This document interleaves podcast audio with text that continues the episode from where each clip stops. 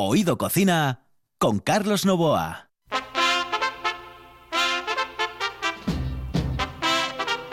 Hola, muy buenas noches, saludos cordiales. En el control Juan Saiz, al micrófono Carlos Novoa. Sin más dilación, comenzamos aquí Oído Cocina.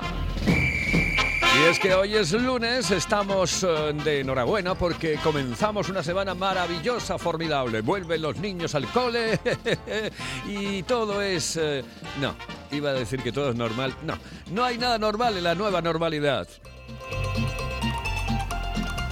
Y hoy vamos a comenzar, eso sí, con José Antonio Fidalgo. Será dentro de un momento porque antes tengo que recordarles que estamos aquí gracias a gente como esto. Patrocina esta sección Valdeboides, de Sidra Castañón. Disfruta de la sidra más premiada de Asturias.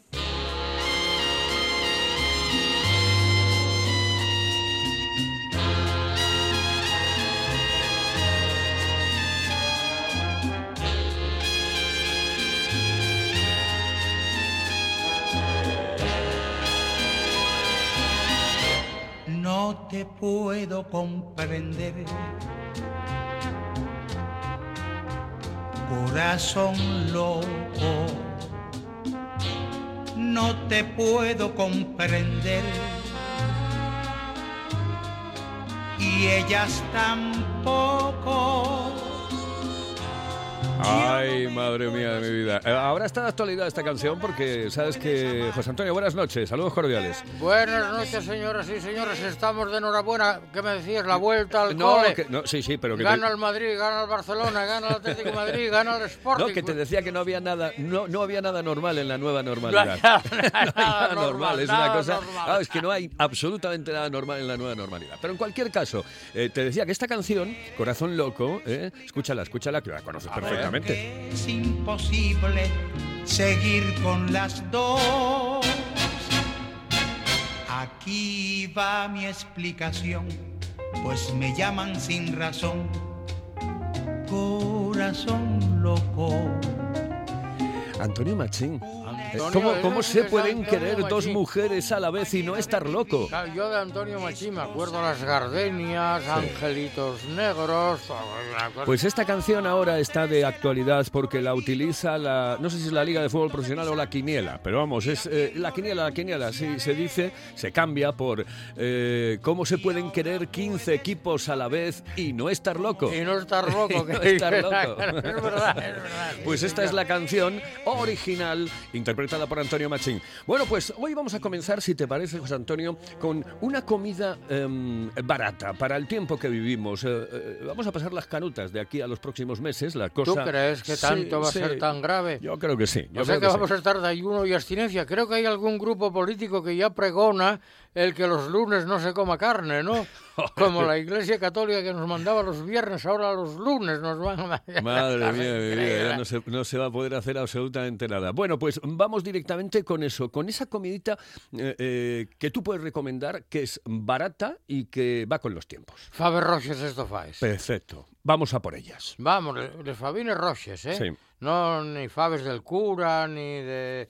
va, Sino los Faber Roches de toda la vida. La fava pinta. La, sí, la fava pinta o la fava, sí, acanelada también, ¿verdad? Pero la fava roja. Que además es baratina. barata, dentro de un orden, dentro de lo que cabe. ¿Cómo, que, cómo lo vamos a guisar? Sigue muy fácil. Agua. Echa, bueno, primero, vamos a echar les faves que habían estado a remojo por lo menos durante una noche. Les ponemos en la pota, echamos cebolla picada en crudo, ¿eh? cebolla picada, pimiento picado, eh, un poco de perejil, un poco de ajo picado, pimentón y un chorro de aceite. Rehogamos bien al fuego y tal, pum, pum, pum, que mezcle todo, la cebolla, les fa, pum, pum, pum, y echamos agua. Agua o caldo, si queremos caldo de carne, pues mejor que mejor. Si lo tenemos ahí hecho con despojos de carne, pues hacemos el caldo. Y a ferbollar, y a ferbollar. Nunca sal, ¿eh? La sal a última hora. Ujú. La sal a última hora. Eh, Y- p- eh, ¿Cómo a última hora? ¿En la última, en el ya último cuando grado de ya- cocción? cua- sí, sí, ya cuando los favos estén ya blandines, que no deseches, Ujú. entonces es cuando se prueba de sal. Y tal. ¿Hay que echar carne? No. ¿Hay que echar jamón? No. ¿Hay que echar chorizo? No. Si queremos, sí. No, yo te lo digo porque yo las comí siempre con chorizo. Digo, con Les un pintes con claro, un poco claro, choricín. Y hay mucha gente que yo supongo que lo ibas a comentar, que las mezcla con arroz. Y, hombre, claro. Hace, para servirlas queda muy cursi, haces una corona de arroz blanco y en el centro pones las faves, queda muy guapo. Pero bueno, eh, y hay quien también les acompaña con unos patatines que se, pues, les van a sacocer. Pero yo, gústenme los faves roches tal cual. Lo que sí me gusta es, primero que estén espesín el caldo. Sí. La, la fava roja ya espesa ella de por sí el caldo, ¿eh? Pero si vemos que nos queda un poco aguau, cógense dos o tres cucharadas de faves, aplástense con el tenedor y eh, vuelven a echarse ahí al, al guiso y ya el puretín es y ya espesa. A mí lo que sí me gustó siempre, bien calentines cuando ya te le sirven en el plato, picar un poco de cebolla cruda y acompañarles con cebollina picada. Siempre me gustó mucho eso. Eh, cruda. ¿Eh? No, me gusta, no sé, enmascara un poco el sabor de la fava, ¿no? Pero, Pero- cruda. mm, Sí, sí, la cebollina cruda, sí, sí, Ah, sí. Muy finina, ¿eh? Muy finina picada. Sí, sí, a mí siempre me gustó mucho. Pero bueno, oye, en cuestiones de gusto nadie dispute que para ser de gusto basta que guste. ¿eh? Ujú. O sea que Bueno, bueno, pues me, me parece perfecta porque además esta sala muy barata, muy barata, muy barata. ¿Cuánto tiempo nos lleva más o menos la cocción? Eh, si no lo hacemos en una olla en como una, lo hago en yo. una ra- olla rápida, pues pueden ser eh, 20 minutos, eh, pero en, en pota de pota hay que echar hora y media. Claro, depende también de la viellura de las faves. Si son faves de la cosecha del año y ahora ya están empezando a, a recolectarse algunas, Ujú. la- el tiempo de cocción es mucho menor. Pero si son faves muy anelles, que decimos en Colombia, ya son anelles, ya son del año pasado o del otro, amigo, entonces el tiempo de cocción es mucho más lento, ¿eh? Tiempo de cocción eh, bastante más lento si son Eh, viejas. Claro, claro, claro, claro, Exactamente. claro, claro. Pero eh, yo, a mí, este guiso de faves, bueno, yo tuve un tío que comía faves roches estofaes todos los días del año, todos los días del año. Yo es que recuerdo sitios maravillosos donde hacían unas fabas estofadas de estas increíbles. Mira, recuerdo un bar en la calle El Rosal que se llamaba El Rosal. El bar El Rosal, Yo ¿eh? que tenía sí. fuera pues todos los pinchos en, eh, eh, apilados unos encima de otros. Eh, y en, en el Cantábrico en Oviedo, Oh, en la sí. sidrería Cantábrico y en el antigua. restaurante, una auténtica maravilla. Había un día de la semana, no sé si era el Mm. viernes exactamente. Bueno, había un tío, amigo nuestro, que tristemente desaparecido, que hablaba con ellas y Ah, decía, sí, ¿qué os parece?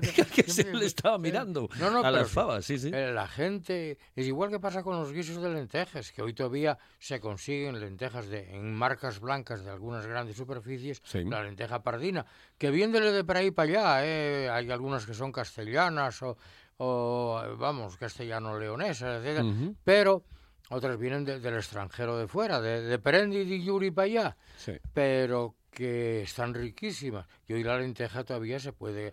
eh, con un poquitín de choricín también. Yo la salvo mucha. Yo una vez a la semana, rara es eh, la semana que no hay lentejas. eh, yo y- se- las hago y además me encantan. sí. Mucha gente les acompaña con arroz blanco También, también, ¿eh? también, sí, cierto es. El mí- arroz es muy eh, agradecido para todo. Para todo. Hasta cocido con agua y sal y nada más. Oye, te iba a decir, eh, tú, eh, esto es un atraco a mano armada porque no estaba previsto para nada. Bueno, no hay nada previsto en el programa nunca, pero en este caso concreto, eh, ¿tienes la receta de las patatas a lo pobre? bueno, las patatas viudes. Por ejemplo. Las patatas viudes, claro, clarísimo. Bueno, hay les, les muy viudes, les menos viudes y, Y la viuda alegre. y la viuda alegre. Ahora, las patatas viudes, viudes auténticas, son unas patatas guisadas sin nada. Es decir, cocer las patatas y a media cocción, una vez peladas, bueno y tal. y- Lo que sí es importante es que la patata, al ponerla a cocer, en este caso, nunca se corte entera a cuchillo, sino que se escache. Que se escache, A sí. media cortadura, plop, abrir, Ajá. terminar la partidura, terminarla Sí, con sí, la mano. ¿Para qué? Para que libere parte del almidón y espese un poco el, el caldo. Bien, las patatas viudes vamos a ponerles, cocerles con agua y sal y luego añadirles un sofrito de cebolla, ajo y tal con pimentón y sal al gusto. Esa sería la auténtica viudez, la auténtica soledad. ¿eh? Como decía que el cantaquero, aquel verso de Pemán, ¿eh? Soledad canta una copla que tiene su mismo nombre, Soledad, tres sílabas. ¿Para qué más? Para decir el vacío del alma que está sin alma, soledad. Esas serían las patatas viudes. ¿Qué sucede? Que, hombre, que la patata, que igual que el arroz, va con todo, hasta cocida con agua y sin más, o asada sin más al horno.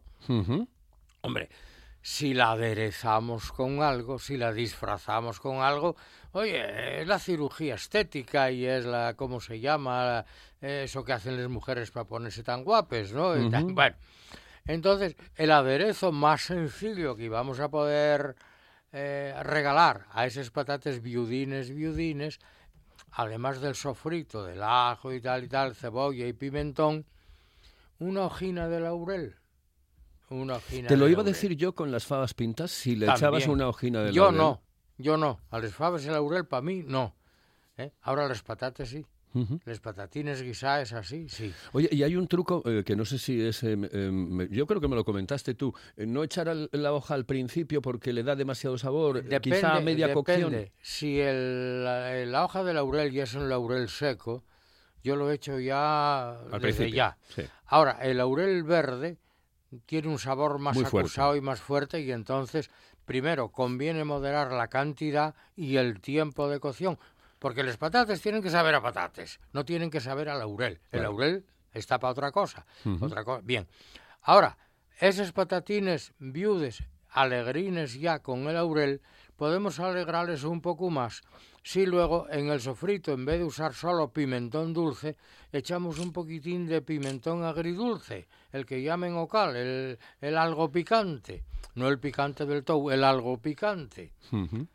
Y hombre, ya sería la viuda alegre si encima ponemos un poco de choricín migao. Pero entonces ya serían unas riojanas. Bueno, hombre. Eh, tú me estás engañando. No, no, dije estas, un, son, estas son riojanas ya. dije ¿eh? un poquillín. No, hombre, porque la riojana encima lleva esos guindillines que llamen alegrías, Sí. que aquello Bueno, pero de, todas- maneras, yo a las riojanas lo que hago primero es un eh, refrito de cebolla Sí, con pimiento, sí, con ajo, etcétera, Claro, etcétera, y después ya le echo el El pimentón, sí, eh, un poco de pimentón, el Ahora, agua y punto. Patatas a la riojana, aquello levanta un cadáver. Oh, ¿eh? eso es una maravilla. sí. ¿Sabes el problema que tiene la patata? Y, y a mí, mm, la patata cocida, es que de un día para otro se En- va. sí, endurece un poco y bueno. Endurece mucho. Sí, bueno.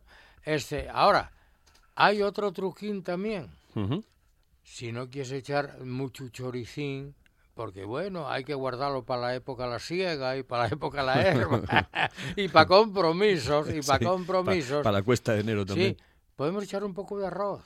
Un poco de arroz. Y los patatines con arroz y un ese sofritín, el gustín de laurel y un si es no es de choricín migao, no trozos, ¿eh? migadín, migadín Mm. Qué por ahí, rico. que decimos. Y es baratísimo y sale un guiso. Yo soy un enamorado de las patatas con arroz, yo soy un Qué enamorado. auténtica maravilla. Un enamorado. Bueno, hablamos de las castañas, que Claro, llega la época. Empieza ahora, ya empiezan las castañas tempranas. Y claro, eh, eso sí que es un, soco- un, un alimento socorrido. Bien que es verdad que ahora las castañas ya se están vendiendo un pelín cares. Pero es que la gente somos tan vagos que no vamos a ellos. Pero si está, puedes ir a los castañeros, la gente déjate, si ya nadie paña castañas en este país, en este país de Asturias, me Sí. refiero, ¿eh? Verles en los mercados. Si estamos trayéndolos de la zona de, del Bierzo, pongo por caso, y de Portugal. Bueno, aquí hay pueblos que tienen buenas castañas, Baldunes, por ejemplo, etcétera, ¿no? Pero fíjate, hay eh, tres, cuatro formas de comer castañas. Una, los que llamamos pulguines. Pulgar quiere decir, además de un dedo, eh, quiere decir pelar. Pelar. Las castañas pulgaes, pulguines, son aquellas que le quitamos la, la piel exterior. Sí. No los oricios, no, no, los Sí, oricios ya hay que quitarlos ya para, para escoger las castañas, porque ya sabes que hay oricios de, de tierra, son los que protegen el fruto, el que protegen la castaña, hay oricios de mar, y ¿a qué hora ya se emite este programa? A las 11 de la noche. Ah, bueno, entonces puedo decir que hay oricios en la tierra, hay oricios en la mar y hay oricios en la cama. ¿Con cuál te quieres quedar? Bueno, pues, pues en este, en los oricios de tierra, que es la cuna donde están las castañas, Las castañas son castañas, los oricios son oricios, los ojinos de tu cara son para mí dos hechizos, decíamos cuando íbamos a castañas por allí, modos y modos. Bueno, pues las castañas pulguines vamos a cocerlas con agua y un pelín de sal. Un pelo de sal. ¿eh? Bien. Bien.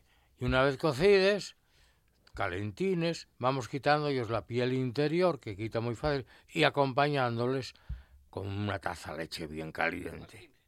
Fíjate qué cena más barata. Ay, qué rico. Castañas y había otro leche. tipo de castaña. Bueno, hasta evidentemente que está riquísima. Pero la castaña mayuca. Sí, hombre, pero los mayuques, esas se Esas empleaban- son para, para, son- para tomar cuando tienes 20 o 25 años. Porque Claro, son- después no, es muy son- jorobado. Son, ya les anelles, son Sí. las castañas anelles, no les ciernes de ahora, que se utilizaba mucho antiguamente para hacer el pote de castañas. Sí, sí. El pote de castañas con verdura. Cuando no había patates, era el pote de nabos y el pote de castañas.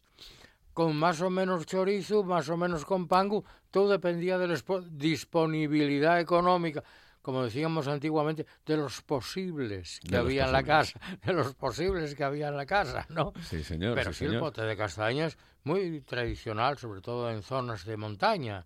¿eh? Pues la otra forma de comer las castañas y lo que llamábamos corbates. Corbates y cocides pero con la piel exterior. ¿eh? No con los oricios, sino con la piel exterior. Si había que darles un pequeño corte y cocerles. Entonces luego, y ves a la hora de comer, y ves quitando la piel exterior, también la piel interior, y, y acompañar con leche, siempre con leche caliente. Y la otra tercera era las castañas magostaes, es decir, las asaes al horno, al horno o al farol, o como se hacían los amagüestos,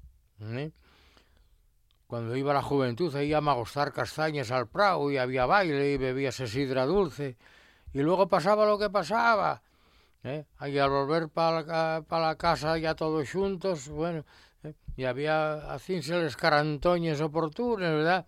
E como decía al cantar, Madre mía, estoy en cinta. Fía mía, corazón, las castañas que comiste, ¿de qué castañeros son? es, es pícaro, ¿eh? bueno, oye, yo, como, soy, como yo decía a veces en clase cuando contaba alguna cosa así, es que yo soy un obseso sexual consecuencia de la dictadura franquista. Y quedas bárbaro, quedas bárbaro. Queda- bueno, además es que eh, lo dices de arriba abajo y, y vamos, no, No, nadie te puede rebatir. No, nadie te puede rebatir. Y dice, mire, esto es una tara. esto es una tara. Consecuencia de la dictadura franquista, hay que echar toda la culpa. Bueno, pues eh, aquellos amagüestos que se hacían antiguamente eran los bailes de juventud, ¿verdad? Igual que cuando las mujeres iban a lavar la ropa al lavadero o al río. Era el sálvame de entonces, era el Sí, sálvame. sí, Era- Pues, pues aquí lo mismo, las castañas. Yo ya no digo que hoy coman potes de castañas, pero sí las castañas. Anoche, yo anoche, esta noche pasada, yo cené castañas pulguines con leche. Ya las primeras castañas. Que, fíjate que vino este verano muy cálido, pero todavía les encontré que os falta un pelín de dulzor. Ajá.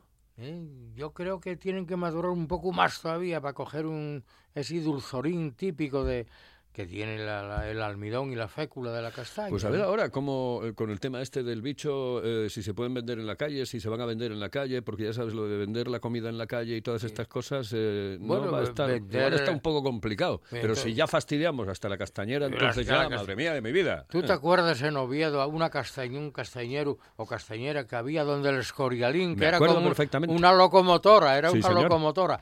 Yo teníamos la clase arriba en la Sí. Facultad de Químicas, en, la calle Calvo Sotelo, ahí arriba, Sí. ¿eh? donde es ahora sí, la sí, sí. España, ahí, donde la iglesia circular era ahí. la- y ca- yo vivía en la calle Uría. Claro, ibas para clase, una helada, ¿verdad? Tenéis el castañero, la castañera aquella donde el escorialín, una peseta de castañas, y metíles en el bolso, ibas calentín, metíles calentín. Pues es- yo, pues yo llego a recordar, y no lo sé, yo tengo ahora 61 años, tampoco es que sea ni muy viejo ni muy joven, pero em, yo creo recordar, sinceramente, la castañera con el fuego y con la Sí, cacerola. sí, sí, sí, ahí en, la- en el escorialín. Po- ¿no? pues en el Paseo de los Álamos, En que antes se llamaba Paseo de José Antonio. Esto era así en el paseo, bueno, pues en el paseo de los Álamos, pero de antes llamábamos el escorialín, que había un estanco allí y había un kiosco de periódicos y tal. Ahora no sé, creo que hay una oficina de turismo. Sí, bueno, sí. pero ahí es donde el Escorialín, allí estaba la locomotora, La locomotora del- de las castañas, de las sí, sí, castañas. de las castañas. que dices, aquí una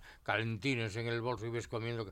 Envolvinles en un cucurucho de papel de periódico. De papel de periódico. periódico, Sí, señor, sí, señor. Bueno, eso se sigue haciendo, ¿eh? se sigue No, haciendo. no, se lo sigue haciendo ahora ya sitios, con ¿no? esto de, de- que se cambió todo tanto. Aquí, por ejemplo, en Gijón, en La Cerona, hay una de castañes, eh, frente por frente de la gota de leche. Hay- ¿Ah, sí? Sí, al lado del kiosco de la Once, que mm, Sí, bueno, sí, es popular sí, allí, sí. ¿no?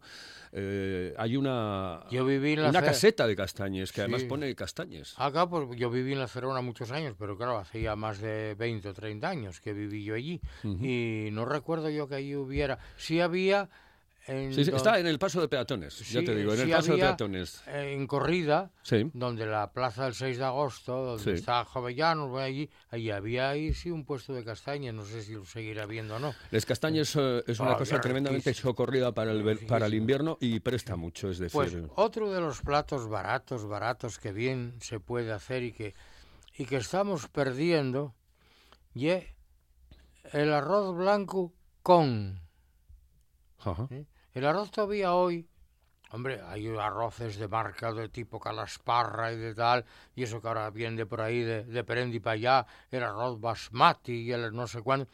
Pero hay el arroz ese de grano redondo, eh, digamos, de marcas blancas, en muchas gra- muy bueno, y los platos de arroz blanco con, con desperdicios. ¿Qué desperdicios? Desperdicios de pollo, que muchos bares de menú del día, restaurantes que dice paella de pollo. Y, bueno, son desperdicios. Pero el arroz, que ahora ya no se come, con riñones, Ujú. con riñones guisados, arroz con hígado encebollado, con potarros, guisados como si fueran calamares en tinta, pero con potarros. Rico, rico. Bueno, y hoy todavía los potarros. Bueno, hoy ya los potarros ya no crees que están tan baratos como estaban antaño, con mejillones. El arroz con mejillones está riquísimo, riquísimo.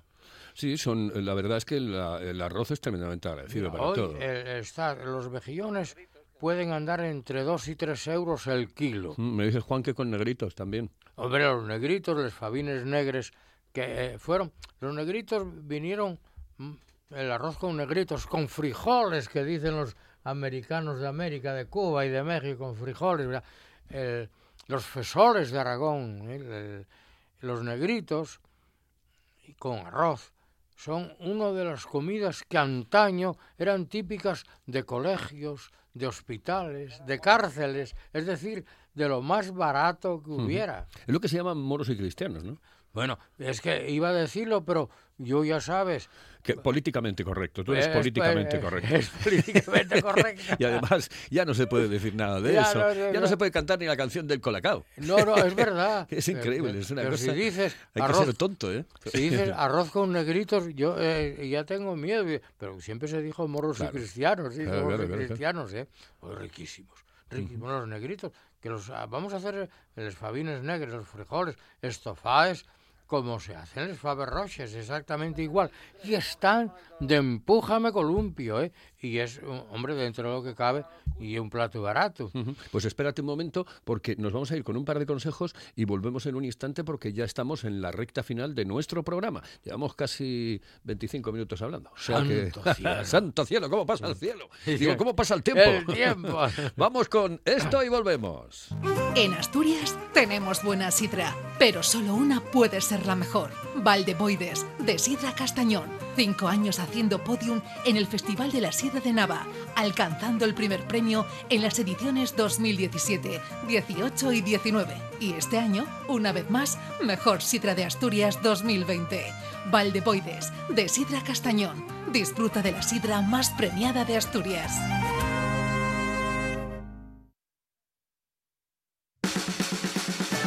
¿Quieres saborear el mejor cachopo de Asturias? No te lo pienses más y visita las tablas del Campillín en Oviedo y la taberna asturiana en la calle Begoña 6 de Gijón. Llámanos y saborea el ganador del Campeonato de Cachopos 2019 en Asturias. 985 21 24 11. Ah, y en Oviedo también te lo llevamos a casa. Las tablas del Campillín en Oviedo y la taberna asturiana en Gijón. Sin duda, el mejor cachopo de Asturias. Estás escuchando RPA, la radio autonómica.